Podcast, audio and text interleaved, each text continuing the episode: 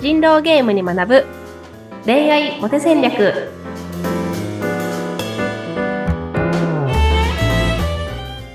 皆さんこんにちは。恋愛コンサルタントの渡辺優香と。インタビューを務めます。ズッピーこと津志秀嗣です。ゆいかさん今週もよろしくお願いします。よろしくお願いします。はいここ数週なんですけどもねゆいかさんが実際に相談を受けたそんな内容をもとにゆいかさんどんなお答えをしたんですか？っていうことを聞いてるんですが今日のテーマがこれまたすごいですね、えー、ちょっと私の方からゆいかさんに聞いてみたいなと思いますけども。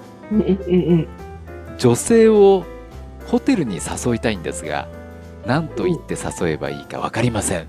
どう言えばいいんでしょうかゆいかさんいいですね。楽しい、楽しい質問ですね。そうですね。こんな質問やっぱ結構あったりするんですか？あ、ありますよ、ありますよ。へでもなんか、なんだろう。こう何も考えずに誘うと、ね、なんか、え？ってなっちゃうみたいな。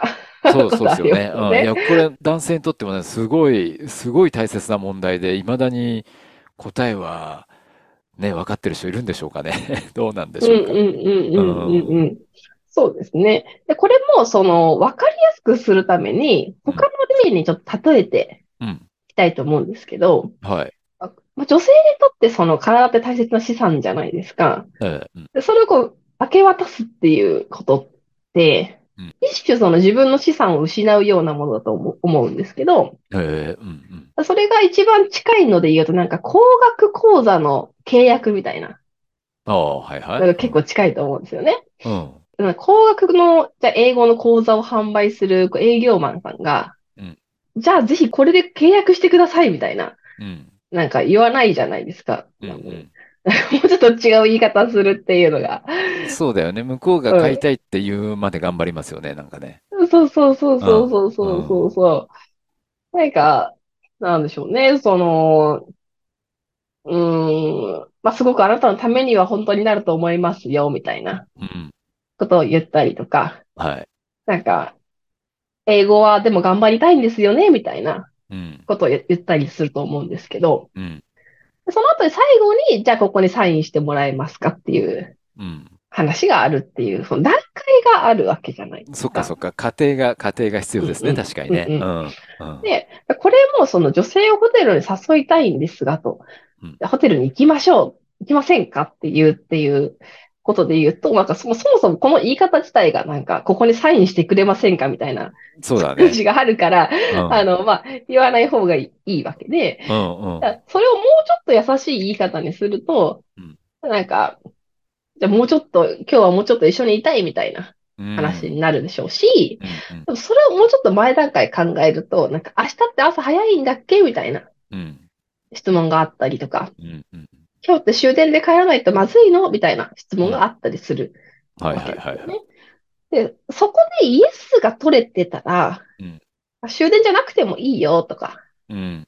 うんうん、明日あ早くないよみたいなうん。話があってうん、じゃあ、まあ、手もつなげてますとか、まあ、すごくいい雰囲気です。うんなんならじゃあ付き合ってますとか、うんだったとしたら、別に最後はじゃあ何も、じゃあ何も言わずに、うん。なんか今日別に帰らなくても大丈夫なんだよねっていうところで、もううん別に何も言わずにじゃあコンビニ行こうって言ってうん、コンビニでジュースとか買って、そのまま手つないで何も言わずに行けばいいと思いますけど、あ、そう。何にも言わずに行っちゃって大丈夫かな？うです何ここってなんないかな？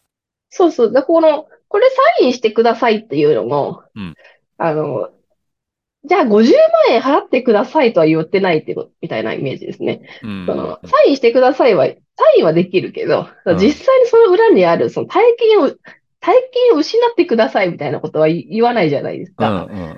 なので同じように、あの、ホテルに僕と行ってくださいを言う必要は別にないと思いますね。うんその、じゃあ、前、前段階でもう雰囲気というか、その、なんとなく合意している空気を作れているからっていうことですそうですね。だって、その、深夜の11時にコンビニ行ってジュース買おう、ジュースとお菓子買おうっていう段階で、うん。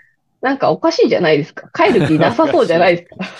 そ深夜の11時にコンビニ行ってお菓子買おうっていうのにイエスっていう段階でもうほぼ OK じゃないですか。そうだよそしたらあとはもね。うやっぱなこと聞かないでっていうことだと思いますね。なんか、このうん。英語講座本当に56万円ですけど大丈夫ですかみたいな。うん。貯金ありますかみたいなの聞かないでっていうことだと思いますけど。なるほどね。そうか、そうか。じゃあやっぱその前段階だね。前段階でちゃんとそういうふうに誘導するっていうことなのかな。まそうです、そうです。あ、うん。これでもあれですよね。付き合ってから、うんそううんいう、まあ、外泊なり、ホ、ホテルとかって行くのって、大体うんど、どれぐらいのタイミングがいいのかなって、なんか、ふと質問投げかけちゃいますけど、その、付き合いました。何回かデートして付き合いました。付き合い始めました。で、その何回目ぐらいでそういうさ、肉体関係というかさ、こういううん。行動にね、進むのがいうんいのかなっていうのが普通なのかなっていう質問です。そうですね。まあ、普通っていうことで言うと、うん、まあでも、おもういい年した大人の、うん、まあもう30代のカップルだと考えたら、うん、別に付き合って1ヶ月目でそういうところに泊まりに行ったりするのもまあ普通かなと。うん、思いますけどね。うん、で、さっきのいいっていう質問で言うと、うん、なんか、いろんなケースによって何がいいかって違うんですよ。はい。例えば、その女性に抵抗感がなくなるっていう話と、うん、男性がその女性を本当に愛せるっていう話と、うん、みたいな。もしくはその男性からその女性がたくさん愛されるっていう話と、とか、うん、うん、で結構違ったりするんですよね。うん、うん、なので、その何がいいかっていうのは難しいんですけど、はい。あの、女性にとって告白っていうのはなんかあんまり大した意味がないないというか、その、じ自分の人生を託すっていう意味合いの方がスイッチが入る人が多いので。あの、体の関係を持った時の方がスイッチが入りやすいです。だから、ん。その、男性はその女性をしっかり手に入れておきたいと思ったら、告白だけでこう、安心しないで体のけん関係まで持っていった方が、うんあの、その彼女にちゃんと付き合ってるって感覚をしっかり与えられますよっていう話になるので、なのでそんなにゆっくりしないで早めに行ってもいいんじゃないですかって話になるし、うん。でも一方で男性はすぐ手に入ったもののことに興味を失ってしまうから、あの、ちょっと女性はこう上手に引っ張るみたいなうん。感じで、あ、今日もホテルに行けると思ったのに、あ、また行けなかったみたいな感じで、うん。ちょっと何回か引っ張った方が自分を大切にしてもらえる可能性っていうのは高まったりしますね。うー。うんん。ああ、そっか。いや、今、女性の口から初めて聞いたんですけど、そういう、ただ会ってデートを重ねる信頼関係よりも、何かこう、肉体関係とかがあった方が、信頼度とかっていうのは、うん、ワクワク感っていうのはやっぱ上がるもんなんですか？わ、ワクワク感があるっていうか、なんか男性にとっての恋愛って、こう、誰かの人生の責任を取るっていう側面があっうん、て、うん、だからこう、告白をするってことに対して、まあ、私はあなたの人生の責任を取る気がありますっていうことを約束するっていう行為だから、うん、うん、結構重いというか、そのうん告白をした瞬間にこの人を大切にしなきゃっていう意識が芽生える男性ってすごく多いんうん。ですよ。ああ、それはわかる。うん。うんうんうんうん。でも女性ってその自分の人生を誰に託すかっていう概念なので、うん口約束だけだとまだなんか自分の人生を託したっていう考え、感覚にはなりにくいんですよね。うん。なんで体を明け渡して初めて、まあその時点でだから妊娠したりする可能性があるわけだから、うん。まあ、この人を頼って生き、ていこうみたいな。うん。この人に頼ろう、この人に託そうっていうような意識が芽生えやすいですね。うん。ああ、そっか。なるほど。なんかそれは分かったな。うんうんうんうんう。ん。そうね。なんかほら、そのタイミングだよね。だ、男性はさ、あうんの、そのタイミングっていつどういうタイミングで、ねえ、うん言い出せばうんいいんだろうっていうのはね、結うんうん構永遠のテーマだと思いますよ、男性にとってはね。そうですね。だからその、なんか脈ありサインじゃないけど、うん。その小さいイエスをどうやったら拾えるんだっていうところのうん。ね、話になってくるのかなって思いますけど、うん。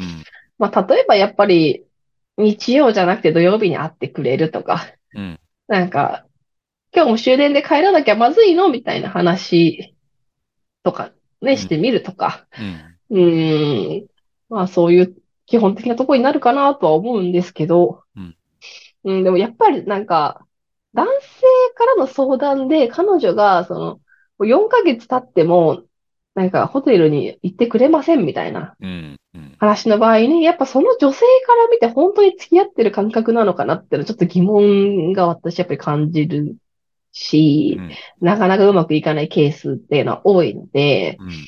うん、まあ3ヶ月以内にはその体の関係になれるように、うん。あの、逆算して動くような感覚は持っておくといいんじゃないかなっていうのは結構思ってたりしますうね。ん。お、大人だな。やっぱ一回そういうふうに目標というか、き期間も設定してみて、ううん。ん。うん。っていうのはやっぱバロメーターになりますよね。やっぱね、自分のね。そうですね。なんか、付き合うとは言ったけど、あんまり僕好かれてないのかなみたいな感じになっちゃうと思うんで。うん。うん、うん、うん。ねうんはい。はい。わかりました。今日はね、なんかちょっと男性からすれば、まあ女性からしてもそうかもしれませんけども、そうんうんうんの女性をホテルに誘いたいけど、何と言って誘えばいいか、そのタイミングについてね、お伺いしましたけども、やっぱりあれですね、ある程度こう、信頼関係を築いて、いろんなところに布石を打っておいて、うん。っていう、その前段階が大事ですね。い、いや、いきなりそうです。いきなり今夜行こうっていうのもちょっとびっくりしますからね。そうそうそう。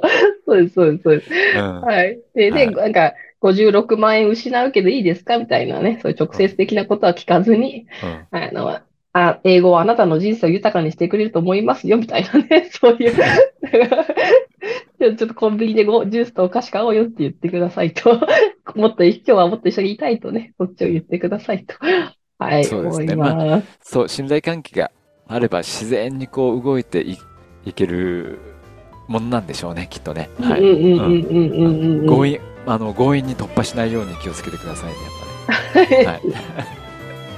はい、今日ちょっと確信に迫るようなお話でしたけども。